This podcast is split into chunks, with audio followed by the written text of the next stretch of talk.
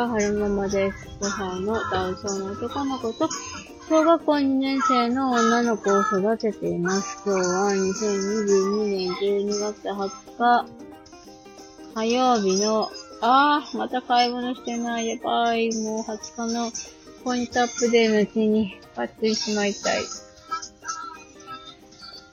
そう、12月20日、火曜日の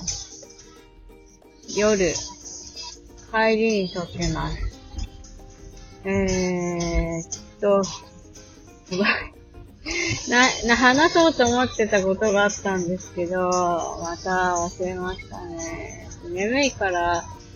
喋って年季をかまそうと思って、で、何喋ろうと思ったんだっけなぁうーん、姉ちゃんの眼科の話をしたし、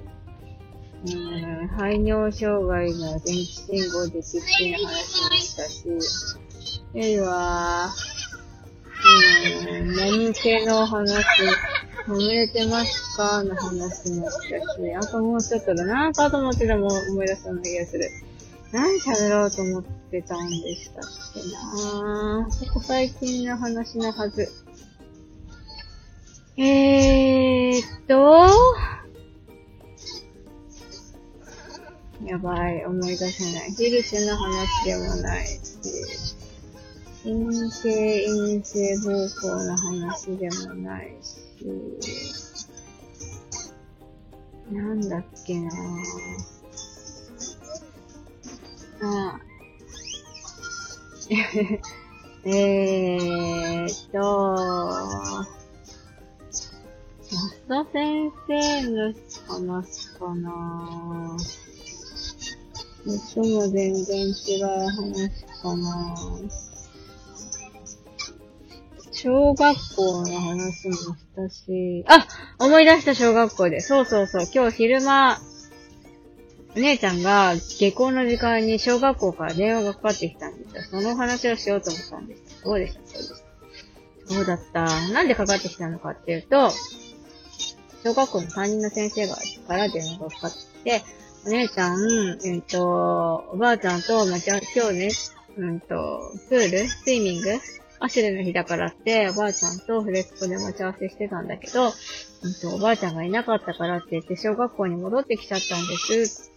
で、おばあちゃんの方には連絡して、おば、うん、おば、おばあちゃんの方には連絡いたしましたので、おばあちゃんの方、おばあちゃんと学校で待ち合わせしてるってことになってますけど、よろしいでしょうか？みたいな風な、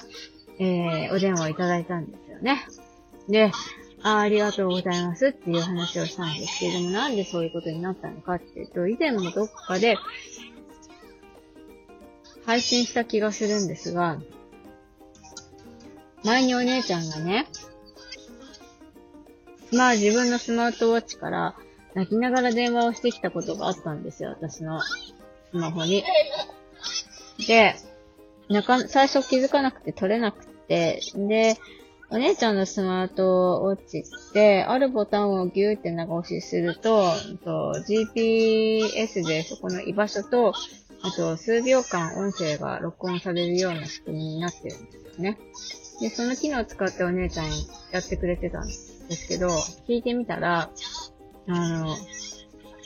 私となかなか電話が繋がらないから、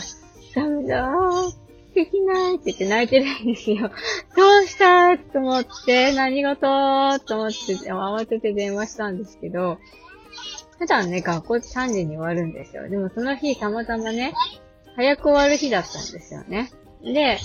えー、学校3時に終わって、で、ある場所で、あと、夫かもしくはババちゃんと待ち合わせをして、で、そこでピックアップしてもらって、スイミングに行くっていう流れになってるんですけれども、私らの方で、その学校が早く終わる日だっていうのをちゃんと把握してなくて、で、姉ちゃんが学校終わって、迎えに来てるだろうと思ったところに行ってみたら誰もいなかったから、母に電話したんだけど、なかなか繋がらなくて泣いちゃったっていう経緯があったんですよね。で、その時に、私が、あのー、伝えたのが、こういう時は、うんと、あの、学校に戻るか、もしくは、えー、学童さんに行くか、もしくは、学校の隣にお姉ちゃんが行ってた幼稚園があるから幼稚園に行くか、もしくは、えー、児童センターに行きなさい。そうすれば、どこの場所でも母の連絡先を知ってるから、そこで母に、と、こういう事情でこういう風になってるんですっていうことを説明しなさいっていう風に伝えたんですよね。学校にもちゃんと連絡先登録してあるし、お姉ちゃんが行ってた幼稚園は学校の隣にあって、幼稚園、学校の、その幼稚園の方も私の連絡先、うん、消してなければまだ残ってるはずだし、で、うんと、学童さんは私の連絡先聞いて、ごめんね、ハキ今運転中だから両手は無理だ。Thank you. I really, really want to say. で、学童さんには私の連絡先登録してあるし、えー、児童センターの方に私の連絡先を登録してあるから、どこに行っても、あのー、母に必ず連絡してもらえるから困った時はそこに行きなさいと。あと、交番に行ってもいいよって、交番にもちゃんと、あの、母の連絡先は登録してあるから、そういう時は、〇〇〇〇ですって言えば、ちゃんと調べてくれるから大丈夫だよっていう風に伝えたんです。で、ちゃんと覚えていて、今日はパニックになったかどうかはちょっと帰って、帰ってからお姉さんに確認しないとわからないんですが、ちゃんと母の言うことを守って学校に戻って事情を説明したっていう経緯があったみたいな。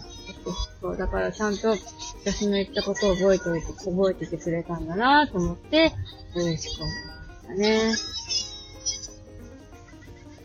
そう、ちゃんと、なんだろう。なん、なんだ、ズボー、割、ズボラなところが結構あって、できないこともたくさんあるんですけど、例えば、うん、鉛筆をね、筆箱にしまわずに、教科室とランドセルの、うんと、適当なところにボンって入ったら、裸のままね、しかもキャップもつけずに、そのまま入れちゃってるっていう、ね、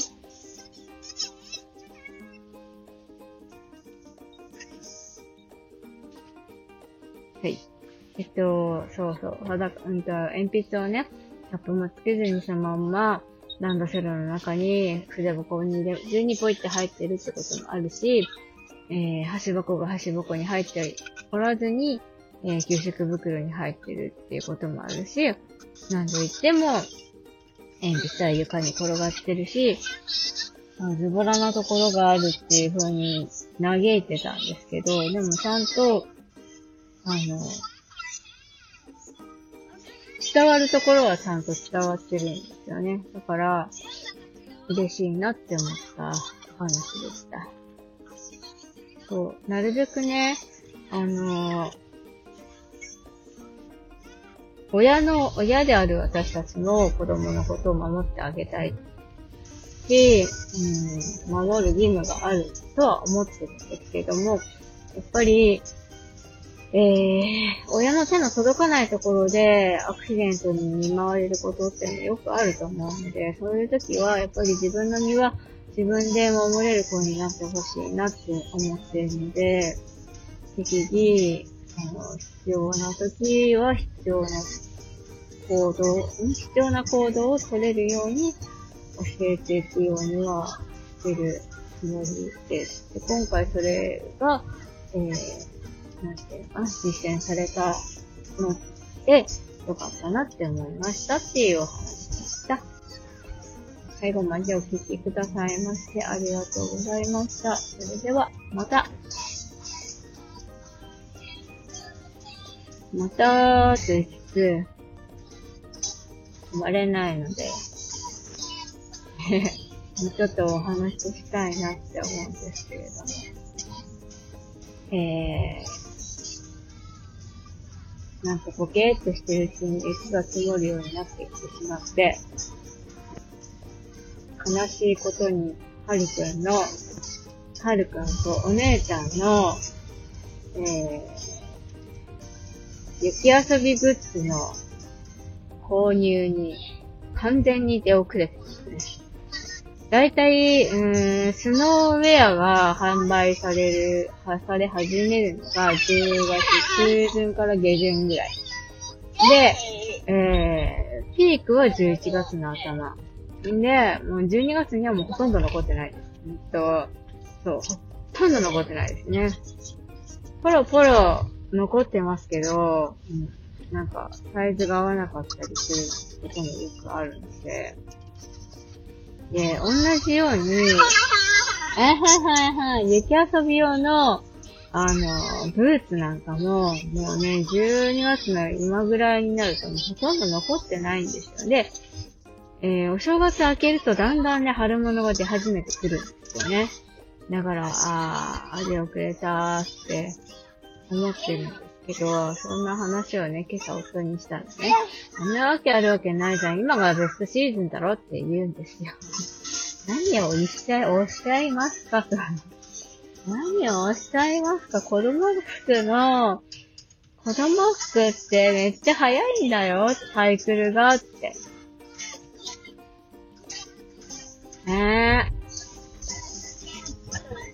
よくさ、知らないでさ、人のことさ、よく否定するけどさ、え、そうなのって言えばいいのかね？とりあえずさ。え、そうなのって一回さ、許容、許容っていうか需要っていうかさ、受け止めとけばいいのにさ。んなわけあるわけないだろ、バカじゃないの、今はベストシーズンだろって、シーズン真っ只中だろって、否定しますけどさ、違うんですよ。今、完全にもう、出遅れてるの。本当に。買えないんだから。もう、でさ、クリスマスのプレゼントの話だってさ、先、先週、今、先週じゃない、今週の頭か、今週の頭ぐらいに朝いきなり、ね、母、プレゼントどうするって一人言い始めて、遅いよって思って。遅いよ私が選ぶのも遅かったけど、ああなたがそうやって なんていうの、話題に出すのも遅いよ。もっと早く決めないとダメだよ。ってことで、えー、2023年度のクリスマスは、2020、